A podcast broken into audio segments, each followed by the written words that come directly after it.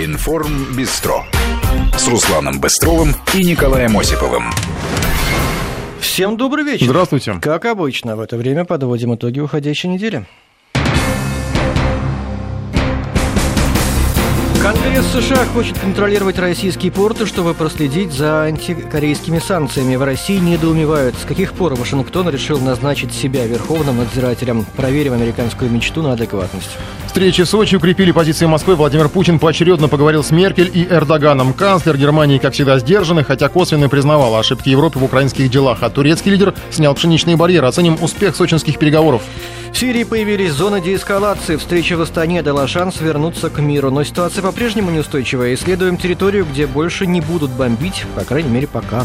Франция. Последний день перед тишиной. Чем ближе к финишу, тем острее борьба вплоть до неполитических методов. Кандидаты переходят на личности, но электорату это уже не интересно. Явка ожидается самой низкой почти за полвека. Наш САПКОР следит за последним боем французских лидеров гонки. Идем на таран. Лозунг нашей хоккейной сборной. Первый соперник Швеция. Как обычно, игры начинаются с сомнений и опасений. Наш спортивный комментатор поможет спокойно оценить обстановку. На Украине планируют сорвать шествие бессмертного полка 9 мая как красная тряпка для националистов и экстремистов. Власти им особо не мешают. Выясняем, есть ли предел у националистического безумия.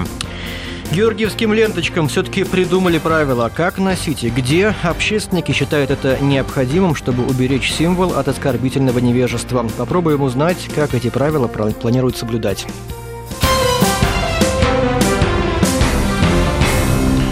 США хотят попасть в российские порты Приморья, чтобы проверить, как соблюдаются санкции ООН против Пхеньяна. Совбез запрещает поставку в эту страну вооружений, авиации, ракетных, ядерных и других технологий, но конгрессмены решили наделить своего президента полномочиями взять на особый контроль порты России, Китая, Ирана и Сирии. В России искренне изумились неадекватности подобной инициативы. Вашингтон э, сравнивают с верховным канцлером Звездной империи. Во-первых, возмутительным выглядит само по себе право досмотра чужих судов и портов. Во-вторых, никто не может может объяснить, почему Штаты взяли на себя миссию контролера по соблюдению санкций ООН. Международная организация подобных прав Вашингтону не выписывала. И обсудим странные идеи американских конгрессменов с главой Комитета Совета Федерации по международным делам Константином Косачевым. Константин Иосифович, вы у нас на связи? Да. Здравствуйте. Ну, вы уже назва... сравнили это с войной. Это все-таки такой оценка э, нарушений канонов э, межпарламентской дипломатии, или вы гораздо серьезнее имели в виду что-то? Ну, на самом деле, употребляя термин э, «война», я, конечно же, э, подразумевал э, возможное вступление в силу этого закона и э, попытку реализовать его на практике. Пока мы еще не в этой ситуации, слава богу, речь идет о законопроекте, который одобрен только одной из палат, там есть еще Сенат, там есть еще президент, и, э, ну, надежда умирает последней, есть надежда на здравый смысл и э, инстинкт самосохранения – американских политиков, потому что если они пойдут до конца, если они действительно будут пытаться контролировать э, нашу суверенную территорию, наши порты, э, наши суда, то это будет, разумеется, посягательством на э, российскую территорию, на российский суверенитет, а это не что иное, как объявление войны, я не побоюсь этого слова. Проблема в том, что американцы последовательно пытаются утвердить э, верховенство своего национального законодательства над международным. И э, следуя этой логике, они э, пытаются выступать одновременно э, в роли полицейского исследователя, прокурора и судьи, тюремщика и палача. При том, что никто им ни одну из этих функций действительно не вверял и не поручал. А вот есть... это очень серьезная ситуация, и на нее, конечно же, нужно реагировать упреждающим образом, чтобы у американцев не было никаких сомнений в серьезности нашего отношения к этому законопроекту. А есть понимание, какой механизм контроля они подразумевают? Это что, космическая разведка или что? Или какой-то реальный физический контроль э, над портами? Вы знаете, для того, чтобы э, наблюдать за чем бы то ни было из космоса, специальных законов и специальных полномочий американскому президенту не требуется. Американцы это делают точно так же, как и любая другая космическая держава, включая Российскую Федерацию. Раз уж даются дополнительные полномочия, очевидно, речь идет о неких дополнительных действиях, что называется, на месте. А на месте это значит либо проникновение в наши порты там какими-то незваными миссиями инспекторов, либо, там, не знаю, спецназом, морскими котиками, либо э, остановка на рейде судов, которые следуют в российские порты, либо из них. Заход на, на э, это судно, на борт, э, проверка судовых документов, проверка груза, который находится на этом судне. Но другого я себе просто представить не могу. Все остальное и так они делают и, э, видимо, будут продолжать делать. Поэтому это следующий шаг. И это еще одна демонстрация всему миру, что нам, американцам, закон не писан, и мы будем действовать так, как считаем нужным. Вот они так поступили в случае с бомбардировкой сирийского аэродрома, и они так, видимо, будут поступать, когда они кого-то уличат, с их точки зрения уличат, поскольку, как правило, доказательств не представляется в нарушении э, санкций, наложенных на Северную Корею. Константин Ильич, а мы можем гарантировать соблюдение санкций ООН против Пхеньяна? Со своей стороны, разумеется, мы не можем давать гарантии за другие страны. Ну, со своей, конечно. Но ну, конечно, да. Есть исчерпывающие указания президента Российской Федерации. Они э, не терпят никакой двухсмысленности, и они э, четко предписывают всем российским министерствам и ведомствам э, следовать и духу, и букве санкций, которые наложены Советом Безопасности на Северную Корею. Но я подчеркну только таким санкциям, а не любым ограничением на контакты с Северной Кореей, если кому это вздумается э, применять уже в одностороннем порядке. Вот в эти игры мы не играем. Спасибо вам большое. Константин Косачев, глава Комитета Совета Федерации по международным делам, о странной идее американских конгрессменов контролировать российские порты по поводу соблюдения антикорейских санкций. К другим темам. Владимир Путин на этой неделе встретился с лидерами Германии и Турции. Ангела Меркель была осторожна и дипломатична и, по замечаниям наблюдателей, не уверена. Она по-прежнему называет власть Порошенко демократичной, но при этом обещала Москве поговорить с ним, когда российская страна призвала канцлера повлиять на Киев.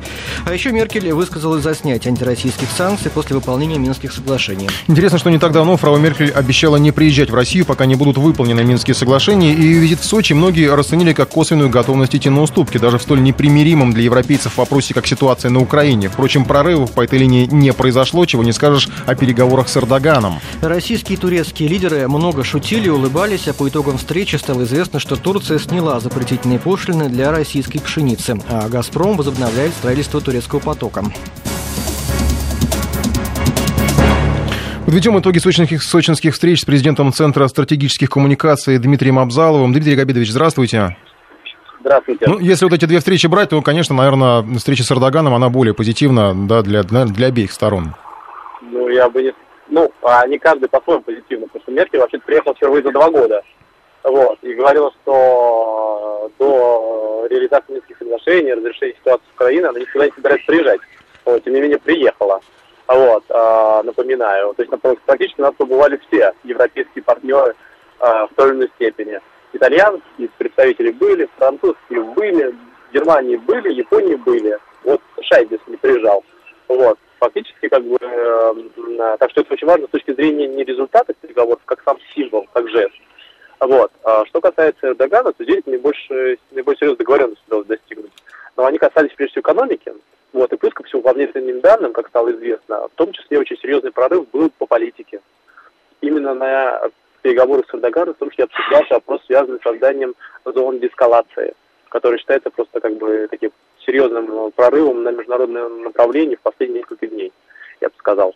Вот. Причем как бы именно Турция, как одна из гарантов э, согла- этих соглашений, фактически их э, обеспечила частичное исполнение. Ну, их исполнение сейчас.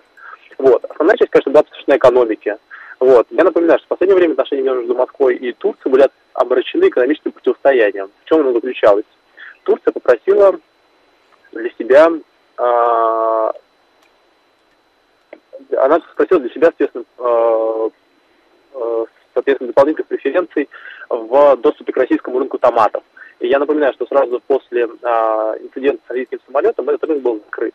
Вот после этого Турции удалось вернуться на рынок капусты, на рынок зелени, брокколи в том числе. Вот. Но вот рынок томатов, который являлся очень перспективным в Турции, так и не был э, возвращен, потому что у нас здесь был создан целый ряд предприятий, которые взяли целый ряд кредитов, вот, им необходимо было, естественно, сохранить рынок. Вот. В ответ Турция попыталась сделать враждебные действия, она ввела 130% пошлину на зерно и кукурузу, вот, на пшеницу и кукурузу. Вот. И, соответственно, 36% фактически э, тоже ограничительная пошлина, а раньше они уже вообще беспошлино возились, вот, на, соответственно, подсолнечное масло. Вот. В результате Российская Федерация начала терять денежные средства. Общие потери предварительные по этим объемам могли составить от 1,3 до 1,5 миллиардов долларов. В ответ Москва пригрозила, что она может ограничить доступ чартеров. А, а чартеры – это основной как бы, инструмент перелетов на направлении Турции. Если летать регулярными рейсами, стоимость пакета серьезно возрастает. Я напоминаю, что закрыть э, чартеров в прошлом году фактически привел к 82% падению, то есть фактически в два раза всего трафика в направлении Турции. Колоссальным потерям более чем на там 1,5-2 а, миллиарда для турецкой экономики по предварительным подсчетам. Соответственно, после этого Эрдоган приехал, и все решили вернуться до той ситуации, которая была до зерна. То есть, грубо говоря, соответственно, Турция сразу же установила Э, ввоз в Российскую Федерацию зерна. И мы, кстати говоря, скорее всего, такими темпами дойдем где-то 55,1-55,2 э, миллиона тонн экспорта э, по зерну в этом году. Это примерно плюс 600 можем дополнительно поставить тысяч. Вот. Соответственно, Российская Федерация ну, не стала обяза обязать, обязывать перевозчиков отменять чартеры в направлении Турции. То есть фактически как бы все остались при своих, вот. А, и плюс ко всему Москва с Турцией договорились, что там спустя 3-5 лет после того, как, а, э, соответственно, инвестиции обнутся у российских аграриев, можно будет пустить на... Можно будет, если говорить о возвращении турецких товаров на российский рынок. Скажите, а по-вашему, Вашингтон как-то пока еще не отреагировал внятно вот на все эти, на, на эти переговоры? Единственное, западная пресса такая, ну, она отреагировала достаточно и нервно вместе с тем, и вместе с тем многие говорили восторженно именно о том, что Москва заняла опять э, позицию э, можно сказать, победитель во многих вопросах. А Вашингтон усилит в этой связи давление на Германию, опять же, на Турцию? Ну, на самом деле сейчас идет такая как бы оппозиционная, как бы, оппозиционная борьба между Меркель и Трампом. Я напоминаю, что они ездят практически по одним странам, типа, например, Саудовской Аравии, вот, как бы, переговариваются по одним тем же темам, например, сначала была Меркель к нам приехала, потом Трамп принял звонок, соответственно, президента Российской Федерации. То есть можно сказать, что идет такая борьба за повестку, кто же все-таки как бы самый переговорщик. Вот, это первый момент. Второй момент заключается в том, что Вашингтон как бы пока что не сформулировал свою позицию по целому ряду вопросов, начиная с ближневосточных тем, а сюда входит Турция в том числе, и заканчивая вопросом, связанным с Европейским Союзом и с Украиной тем более. Вот, у Вашингтона здесь пока что как бы нет единой позиции, и вообще позиции никакой нет. Вот, поэтому, конечно же, все ждут какое-то заявление от Трампа по целому ряду направлений, начиная с от э, зон деэскалации, потому что Вашингтон, в принципе, их поддержал, он сейчас едет в Саудовскую какая его позиция будет, вопрос очень интересный. Вот, второй момент, как бы, все, конечно, ждут ситуации по эм, взаимодействию с Турцией, потому что Эрдоган с Турцией отношения стабилизировал. Вот. Но эм, эффект э, заключается в том, что э, э, пока что это все равно никак не проявляется в переговорном процессе. То есть экономически э, Вашингтон не так, ну, нечего предложить пока что на данном этапе Турции. Вот. Э, от экономики Европейского Союза она зависит, от экономики Российской Федерации она зависит, от экономики США она не очень сильно зависит. Вот, поэтому как бы какие политические предложения может здесь, соответственно, да, а, Вашингтон представить, вопрос открытый. Плюс сам факт того, что а, Турция согласилась на ряд российских инициатив, это уже несколько дезавуирует их последние заявления по поводу того, что э, там, Асад должен уйти, или, например, заявление относительно того, что Москва виновата в химической атаке на Идлиб. Вот. Спасибо большое. Дмитрий Абзалов, президент Центра стратегических коммуникаций, об итогах сочинских переговорах. Ну и мы сейчас еще продолжим о других итогах э, этих же встреч.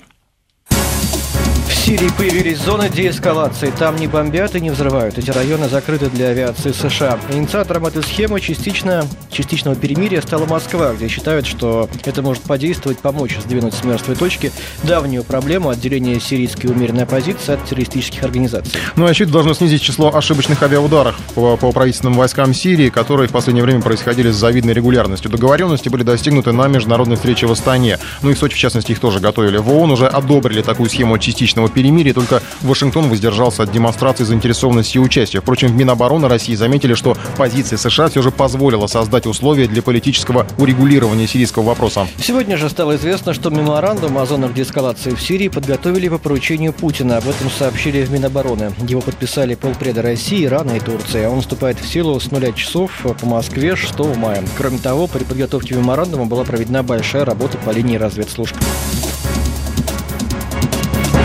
Давайте попробуем понять, что это за понятие такое зона деэскалации, как часто вообще оно применяется и насколько успешно. Спросим об этом у президента Российской ассоциации международного права Анатолия Капустина. Анатолий Яковлевич, здравствуйте. Добрый вечер. Ну, что такое зона деэскалации? Что там могут делать, что не могут? Э, вообще в, практике международной ну, часто такое происходит? Вот надо, э, да, я сейчас просто предварительно два слова скажу, чтобы все стало, как говорится, на свои места. Значит, в международном праве э, существует несколько понятий, которые каким-то образом пересекаются вот с этим э, введенным понятием деэскалации. Деэскалация, понятно, есть эскалация, то усиление, деэскалация – это э, снижение военного противостояния. Но международное право все-таки исходит из мирного регулирования споров, но надо понимать, что международное право регулирует отношения между государствами. В Сирии речь идет о внутреннем, о внутреннем не международном вооруженном конфликте. Но в данном случае мы, жизнь не стоит на месте, как говорится, вот иногда э, институты или нормы или правила, которые разработаны в международном праве, начинают применяться для урегулирования внутренних конфликтов. Одна из таких ну, промежуточных, может быть, но достаточно э, оправдавших себя э, форм в э, вот, снижении напряженности и в постепенном урегулировании внутреннего конфликта является э, ситуацией э, примирения сторон. Примирение как способ мирного урегулирования споров существует э, еще, так сказать, два века назад, использовался гораздо ранее. Смысл примирения заключается в том, чтобы спорящие стороны нашли какие-то способы э, для э, снижения напряженности с помощью третьих сторон.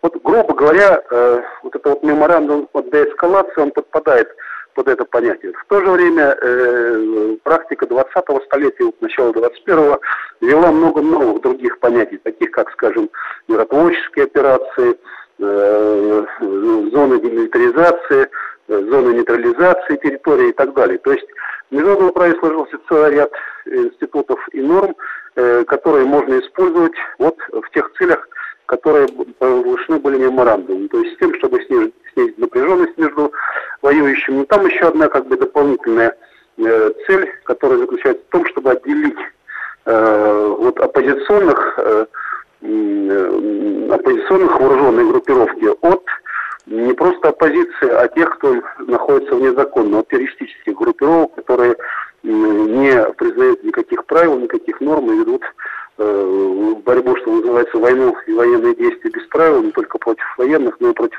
гражданского населения. Это ИГИЛ, Джихад Ануфа и ряд других террористических групп. Анатолий Яковлевич, Анатолий, Анатолий Яковлевич, э, вот сейчас пришло сообщение, что авиация США и их партнеров по коалиции в Сирии намерена бомбить экстремистов повсюду. Это ответ Пентагона на вопрос э, э, корреспондента ТАСС о том, намерены ли они прекратить полеты над зонами деэскалации в этой стране. Формально США не подписывают меморандум. Вот если они начнут бомбить, это будет нарушением каких-то норм или они по-прежнему могут делать все, что хотят? Здесь, да, я понимаю. Здесь что нужно понимать, что сам меморандум это все-таки даже не международный договор.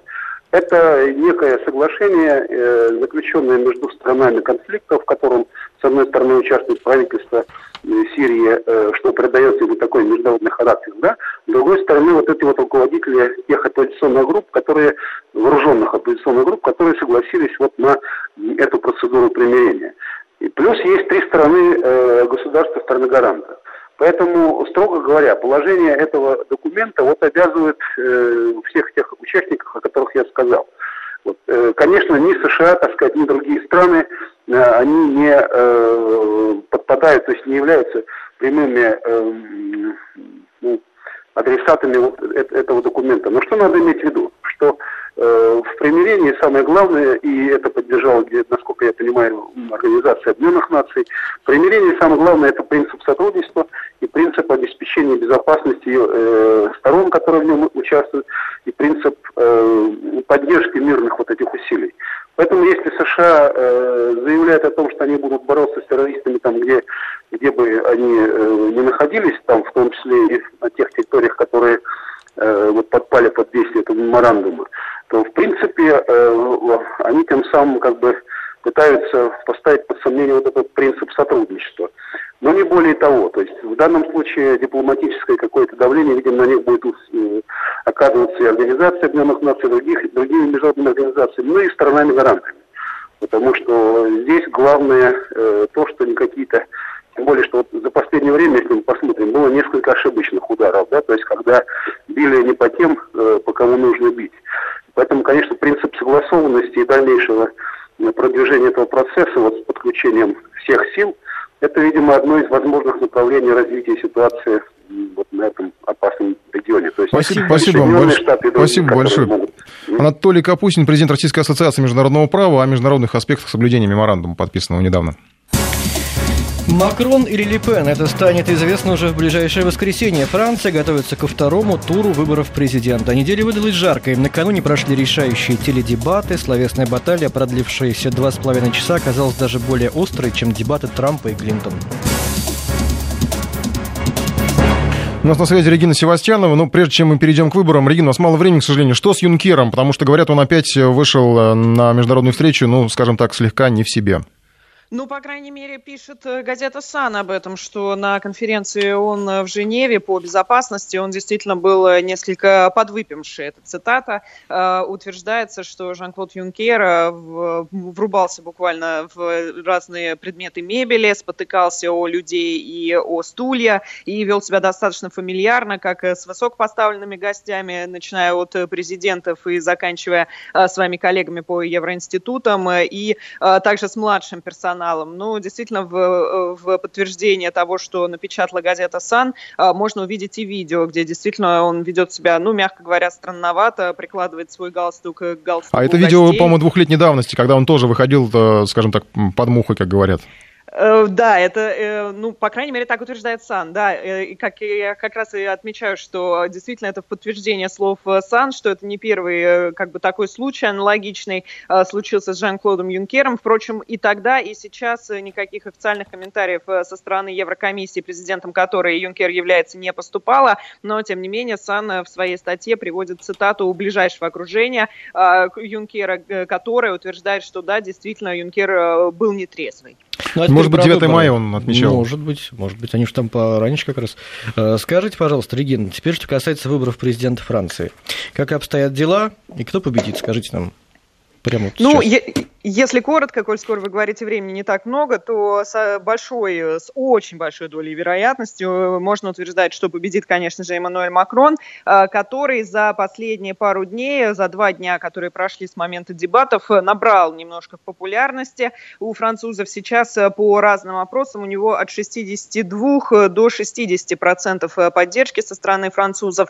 А у Марин Ле Пен, соответственно, оставшиеся голоса. Сегодня кандидаты провели очередные встречи со своими избирателями, причем Ле Пен э, совершила поездку-сюрприз э, в Реймс, где она посетила э, собор, знаменитый Реймский собор. Изначально эта поездка не анонсировалась, и вот сегодня она там, как именно так и говорят, поездка-сюрприз. В это же время Эммануэль Макрон выбрал место, где он будет праздновать свою победу. Это площадь перед Лувром со знаменитыми пирамидами. Он считает, что это одно из самых значимых, символичных мест для Франции. Именно поэтому он хочет собрать демонстрацию своих сторонников на случай случае, если вечером 7 мая его объявят э, победителем президентских выборов. А, ну и добавлю, наверное, что, естественно, продолжают обсуждаться дебаты, и в частности сегодня Марин Ле Пен заявила, что она выполнила свою задачу, очень довольна тем, как э, она себя представила. А, дело в том, что аналитики говорили о самых худших дебатах э, за, дебатах за историю их существования, что Ле Пен выступила в качестве оппозиционера, который слабо представил свою программу, но очень много атаковал оппонента, и сегодня Ле Пен заявила, что, в принципе, это и была ее цель, а, показать французам, каким является Макрон, и что он э, не, не всегда может э, реагировать, скажем так, адекватно. Аналитики отмечают, что да, действительно, он э, говорил на повышенных тонах и иногда даже грубовато себя вел. Но факт остается фактом, как я сказала, а, его популярность сейчас равняется примерно 60-62%. Напомню, что в субботу, то есть завтра во Франции день тишины, соответственно, сегодняшним вечером кампании кандидатов завершаются. Спасибо большое, Регина Севастьянова, наш европейский САПКОР.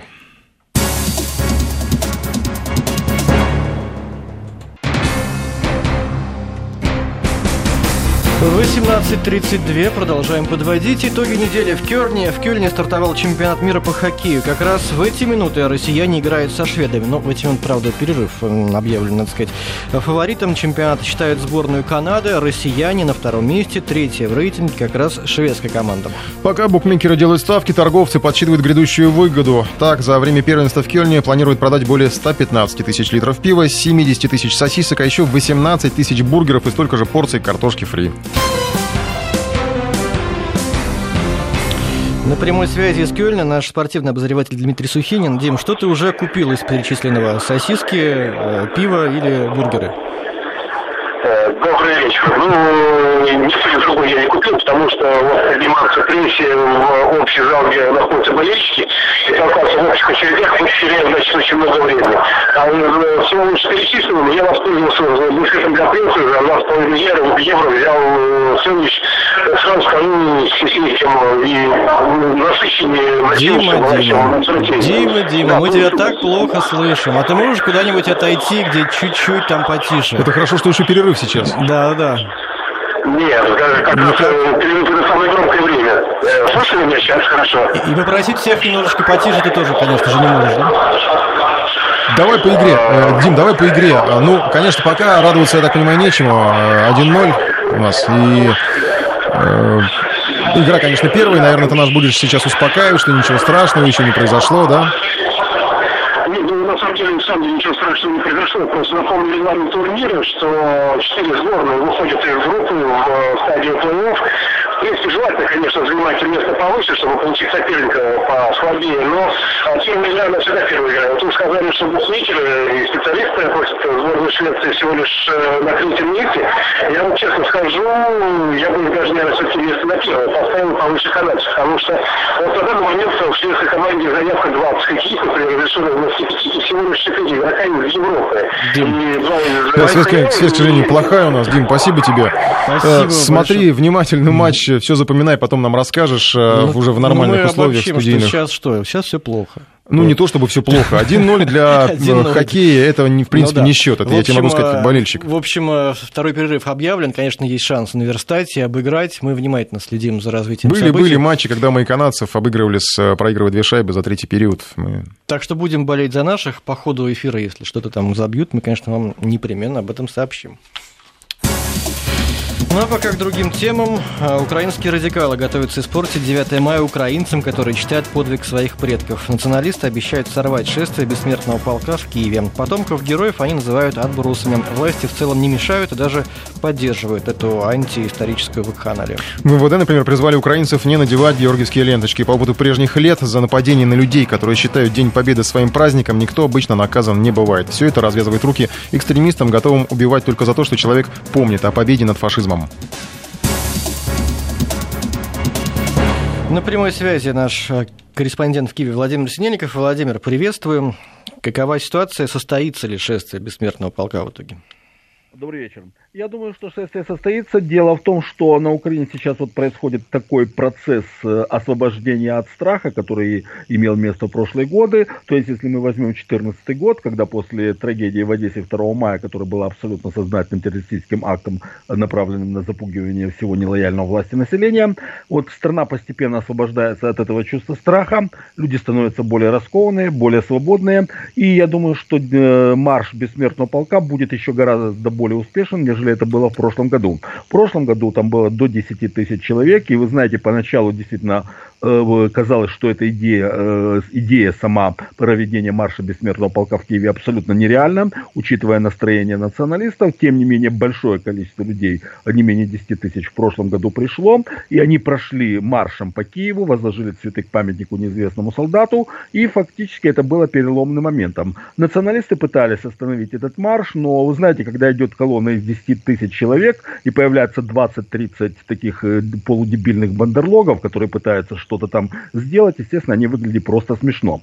Ситуация выглядела в Киеве просто обратно э, тому, чего хотели добиться националисты.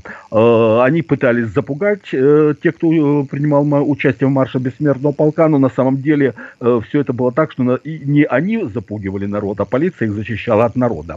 Вполне возможно, что такая ситуация повторится в Киеве в этом году. Э, впрочем, правый сектор может подтянуть резервы из Западной Украины, то есть привести несколько сот человек, которые действительно действительно могут устроить какую-то серьезную потасовку, но я думаю, что если а, а, нынешний марш бессмертного полка будет э, пока, хотя бы столь же массовым, как это в прошлом году, а в этом году будет намного более массовым, э, то они ничего не посмеют сделать. Полиция, опять-таки, не будет ни во что вмешиваться, но в данном случае, опять-таки, э, ее функция будет состоять в том, чтобы защищать националистов от того, чтобы их не избивали. Кстати, в прошлом году в Харькове так оно и было, когда националисты там попытались сорвать марш бессмертного полка, их просто просто начали откровенно метелить, и полиция, которая не вмешивалась, когда националисты нападали на участников марша, когда начали бить националистов, начала их защищать. Так что в данном случае, я думаю, все повторится. Националистов будут бить, если не будут наглеть, а полиция будет их защищать. Ну, я, кстати, да, вот сейчас как раз читаю одно из сообщений. Э, это э, украинские источники, но понятно, что не про украинского направления. Говорят, что даже подготовлена, ну, так скажем, э, такая группа поддержки из нескольких сотен спортивных э, мужчин, которые готовы охранять это шествие и в случае чего э, дать отпор вот этим вот э, радикалам, которые могут попытаться атаковать колонну. Вне всякого сомнения, это произойдет. Потому что наци... я не один раз говорил о том, что националисты на Украине из себя ничего не, представ... не представляют, их просто используют для грязной работы под прикрытием полиции, то есть они выполняют э, неофициальными методами официальные задания, и когда у них нет поддержки властей, они вообще ни на что не способны. А если у националистов не будет огнестрельного оружия, а я надеюсь, что его не будет, я не думаю, что в Киеве допустят такую же кровавую бойню, как это было в 2014 году в Одессе, то марш будет успешен, соберет огромнейшее количество и покажет, что на самом деле Украина чтит память э, победы, в отличие от националистов, которые просто ностальгируют потому, что они поддерживают ту политическую силу, которая проиграла войну. И сейчас они просто пытаются отомстить потомкам победителей. Я, кстати, напомню, что бандеровская организация воевала на стороне нацистской Германии. Впрочем, слово «воевала» здесь абсолютно некорректно. Они выполняли для нацистов грязную работу палачей и карателей. В военном отношении они и тогда из себя ничего не, э, не представляли далее. Я также напомню исторический факт, что в 1944 году 40-тысячная добровольческая дивизия СС «Галичина», э, сформированная на Западной Украине, была разгромлена в течение двух часов Красной Армией. Это было единственное ее боевое действие. После этого она была э, почти полностью уничтожена и прекратила существование как боеспособной силы. И в дальнейшем только использовалась как каратели и охрана концлагерей. Так вот, повторится все то же самое. То есть э, националисты, которые воевали на стороне нацистской Германии, а их опять загонят туда, где они должны должны быть. Марш состоится, националисты ничего не сделают, их слишком мало. их не поддерживает большинство населения страны. А шествие только в Киеве будет или в других городах тоже украинских? А, оно состоится также в Харькове и в Одессе. И, возможно, в других городах, но пока что нет информации о том, что это произойдет и в других городах. Спасибо большое. Владимир Синельников, наш киевский корреспондент. Я еще добавлю, что ну, это, наверное, в каком-то степени, наверное, связано и показывает отношения Всего ну, хорошего. чиновников, э, чиновников э, стран, которые несколько, ну, не как мы привыкли, нормальные люди относятся к Дню Победы. Это вот решение Варшавы не пускать участников российского мотопробега. Э, МИД уже у нас выразил свое возмущение, вот сегодня опубликовано еще одно обращение в связи с этим и разъяснение, что в обоих случаях польская страна не предоставила обоснования никаких действий, э, каких-то аргументов, кроме ссылок на национальный закон об иностранцах, предусматривающий возможность отказа иностранному гражданину во въезде в Польшу по соображениям безопасности. Ну вот непонятно, как э, наши байкеры могли угрожать безопасности Польши. Когда я вижу наших байкеров, мне тоже хочется куда-то убежать и не пустить их в радиус там 100, 100 километров. Может, они тоже тебя никуда пускать не хотят, все близко. А что касается отказа, то любая страна может отказать э, кому угодно, и нам в том числе без объяснения причины. Георгиевские ленты подвели под правило носить только на лацкане пиджака. Всероссийское общественное движение «Волонтеры Победы» решило объяснить россиянам, как обращаться с одним из символов праздника. Ну, если раньше ленточки вешали на рукав, на антенны автомобилей, зеркала или на сумку, как, как это сделал, к примеру, пресс-секретарь президента России Дмитрий Песков, по его собственному признанию, он совсем недавно об этом рассказал, но в этом году общественники решили исключить все вольные варианты. Они даже обещают э, проводить некие рейды, чтобы выявлять случаи неэтичного отношения ленточки. По крайней мере, об этом говорили представители молодежной палаты из Московской городской думы. Мы попозже, наверное, свяжемся, попробуем ну, с я думаю, что мы волонтерами. Уже Если мы есть, уже да, у нас возможность? Представителем Всероссийского общества общественного движения «Волонтеры Победы» с Егором. Егор, э, Егор он э, просил не представлять его. Вот да? так, именно так, а представить а его, да. Ну, не знаю, пожелание. А почему, Егор, вы не хотите, чтобы мы вас представили по фамилии? А, да, добрый вечер. А, попросил не представлять по фамилии, потому что мы позиционируем себя так, что мы сообщество людей и не выделяем какие-то конкретные персонали. То есть просто волонтерка Победы как представитель движения людей, объединенных а, одной целью и общей идеей. Ну, это ваш, да, ваша мотивация, да. вы имеете на нее право. Егор, скажите, вот все правильно СМИ написали по поводу правил ношения ленточки? Действительно, только на лацкане пиджака и больше никак? Ну, не совсем так. То есть СМИ тут, как это часто бывает, немного преувеличили и слегка исказили. То есть э, слово правил и ужесточение не совсем применимо к тому, что говорим мы. То есть мы просто как сообщество людей, неравнодушных к истории, занимающихся сохранением исторической памяти, популяризацией, рассказываем людям и призываем их к тому, что ленточку а, лучше носить а, на груди ближе к сердцу. То есть это все-таки символ, который вбирает в себя а, гордость, и память, и лучшее для него место на груди. И не обязательно ласком пиджака, то есть это тоже а, откуда-то появилось, мы об этом не говорили. То есть мы просто обращаем внимание на то, что это не модный какой-то аксессуар, который накануне 9 мая все повязывают, а что все-таки это символ, который вбирает в себя такие э, чувства, как гордость, память, уважение. Речь идет об этом. А как вы соблюдаете, э, вернее, собираетесь контролировать соблюдение этой нормы?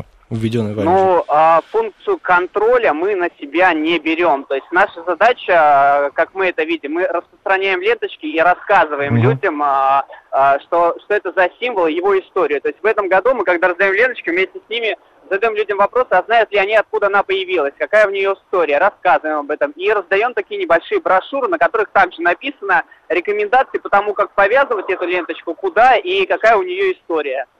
Ну, если вы не будете соблюдать, как, э, вернее, господи, не будете контролировать, как соблюдается эта норма, ее же могут и не соблюдать. Получается, вы зря старались. А, ну почему? То есть, э, если человек, в принципе, повязал георгиевскую ленточку, значит, он уже, уже как-то неравнодушен, сопричастен, говорит о том, что он э, помнит, гордится и чтится. Но э, поскольку сама традиция, она стала настолько популярна и настолько уже, так скажем, обыденна, и мы просто э, хотим э, немного обратить внимание чуть больше и напомнить людям о том, э, все-таки, что вложено в этот символ.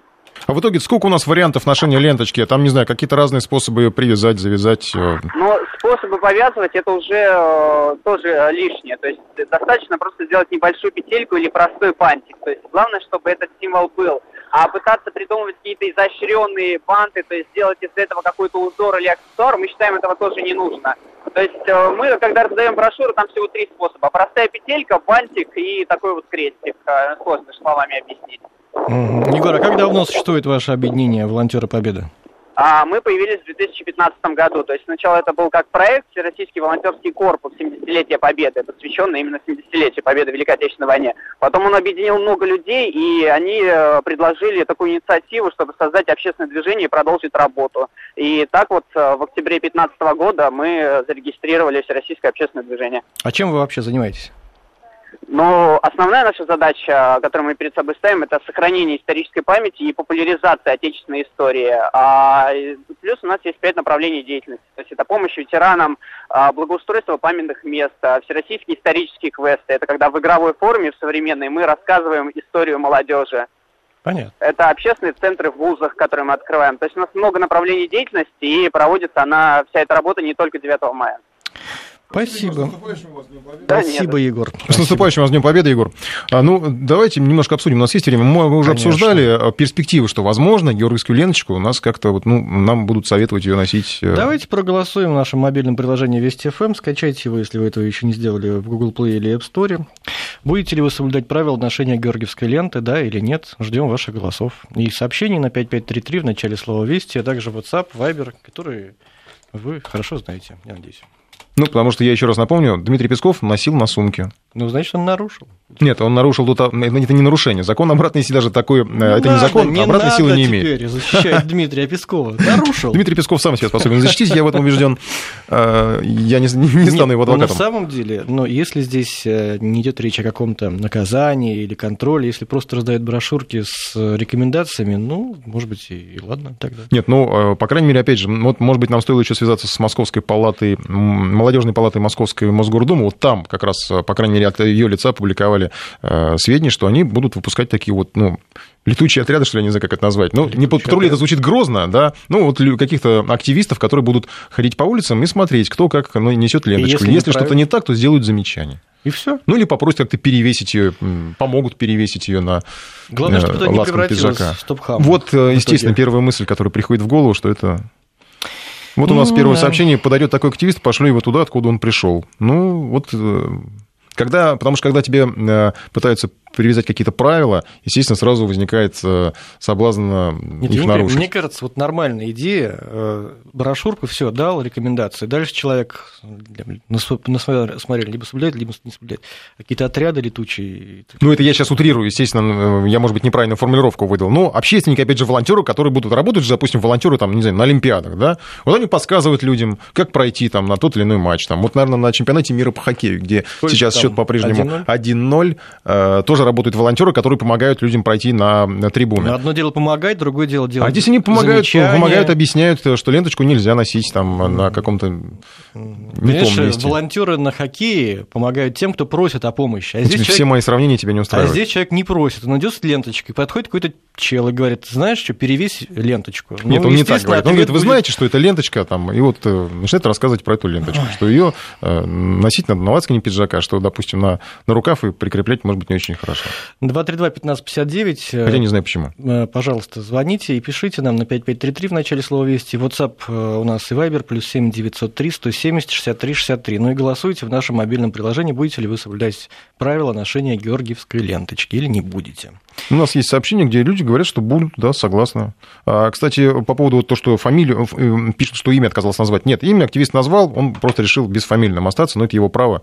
Э, Хотя удивительно, почему он это сделал, я не понимаю. Ну, да, его право. Скромность. Наверное. А, полнейшая глупость нам э, пишут тоже. Не все далеко согласны с такими вот правилами. Как-то эта ленточка, она когда появилась? Ну, уже лет, наверное, Лет, наверное, 7-8 как, как минимум она появилась достаточно давно. И как-то мы носили ее и прикрепляли к автомобилям и к одежде, и не было никаких все, все эти годы проблем и вдруг они почему-то ну, видимо, кто-то, кто-то перешел грань. Вот где эта грань, кстати, мне тоже непонятно. Хотя были случаи, я помню, были случаи, когда, э, естественно, э, использовали в, в целях повышения продаж, и, допустим, эту же ленточку крепили на, вот, на бутылки с алкоголем в магазинах. Ну, это, по-моему, наверное, перебор.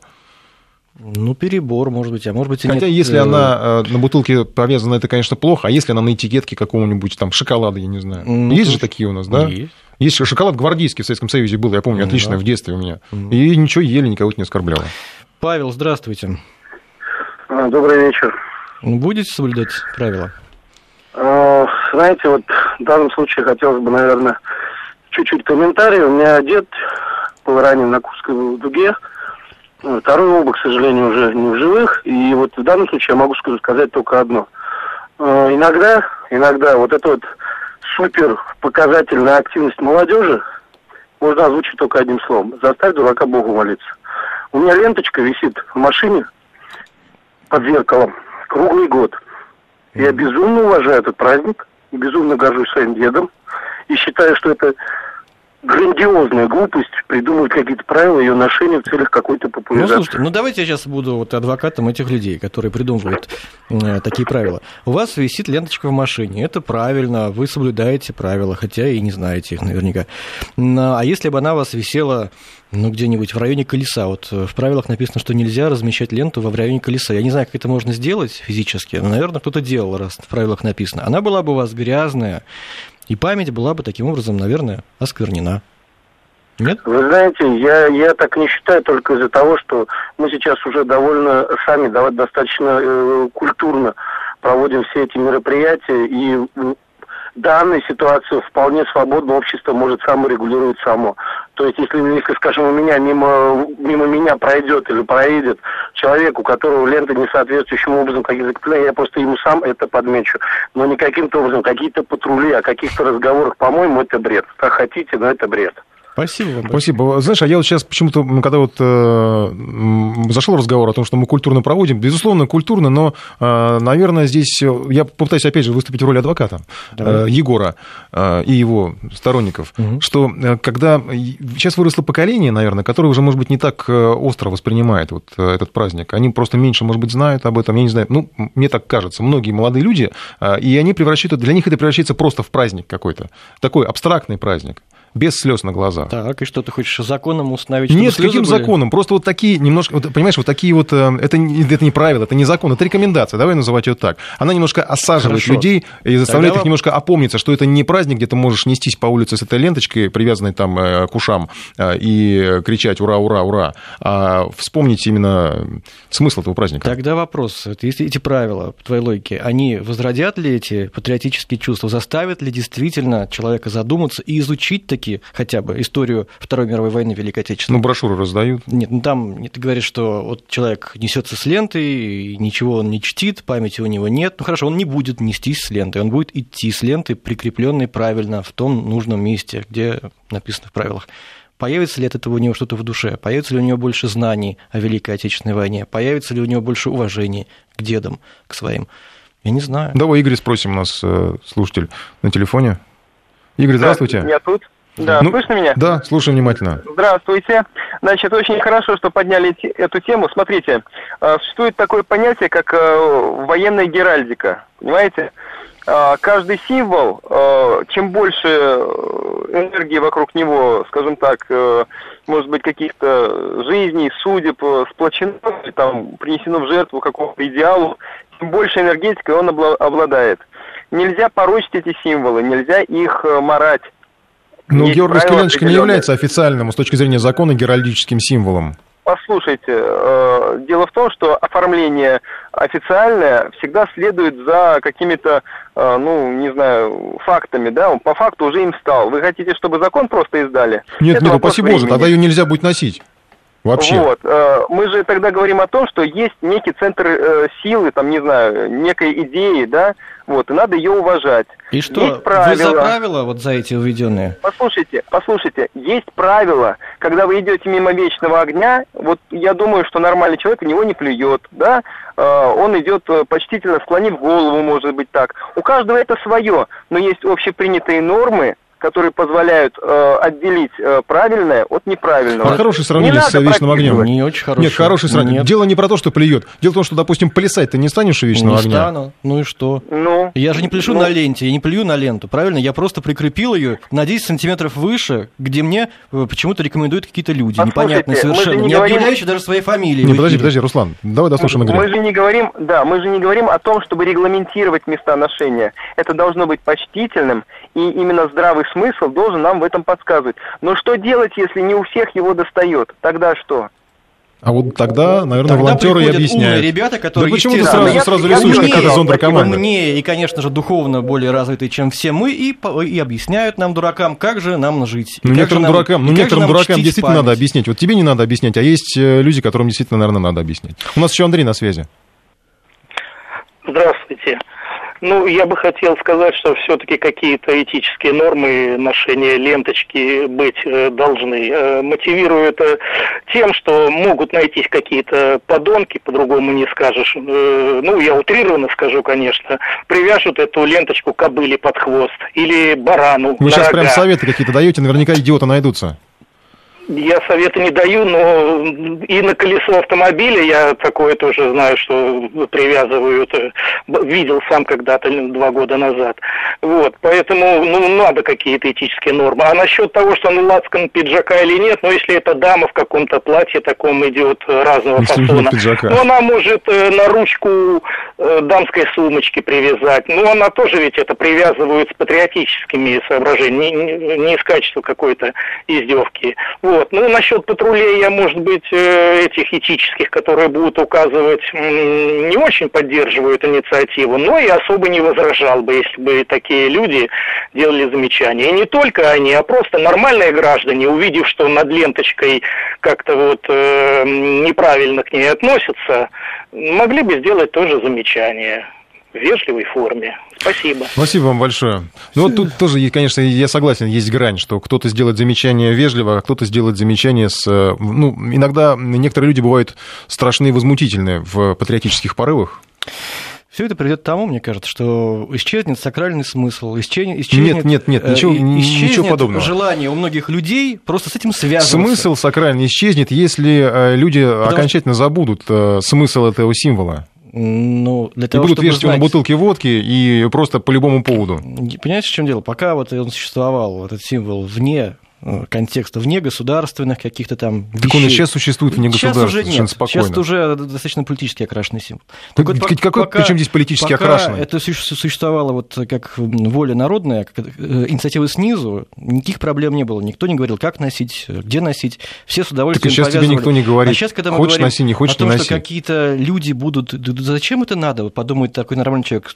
Кто-то мне подойдет, что-то будет указывать, да я вообще не буду надевать тогда эту ленточку. вот, Ну, тебя кажется, просто раздражает, что тебе будут поучать. Это, наверное, такое, э, ну, внутреннее высокомерие. Почему высокомерие? Ну, это высокомерие тех людей, которые позволяют себе писать какие-то правила. Ну, как мне носить ленточку, где мне ее носить и так далее. И вообще, мне кажется, дело не в ленточке, а дело в том, что, что в душе, что ты чувствуешь по поводу Великой Победы и своих дедов и прадедов. Ну, здесь ты прав, безусловно. У нас еще Владимир на связи, мы успеем буквально коротко совсем. Владимир, здравствуйте.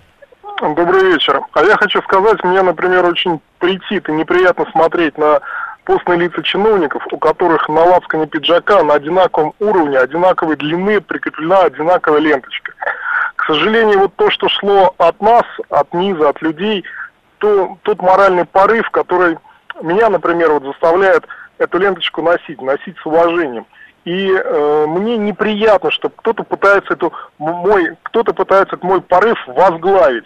Я не хочу, чтобы были чиновники, люди. Слушайте, они такие же а, люди. Да, они не Они пытаются вас возглавить. люди. Возглавить как раз пытаются некие общественники, которые Они, к чиновникам не относятся. Понимаете, они могут быть чиновники, пусть они руководят собой, но, к сожалению, вот все это ведет к тому, что они пытаются руководить моими Всё, У нас вре- чувствами. время, время, время. Ну да, по поводу лиц трудно спорить, я не знаю, обсуждать понимаю. лица, Мне у кажется, кого какое любые лицо, это, не очень правильно. Любые чиновники имеют при- право прикрепить ленточку туда, когда они хотят. Если вас это раздражает, не смотрите. Может быть, кого-то Может вы быть, ваше раздражаете лицо тоже точно, точно кого-то, так кому-то же. не нравится. Спасибо вам По большое. голосованию что у По нас? голосованию сейчас обновлю последний раз. Значит, э, 48% будут соблюдать, 52% не будут соблюдать правила ношения георгиевской ленты. С наступающим, наступающим. вас праздником. Э, У нас очень много программ рубрик на 9 мая, так что обязательно слушайте.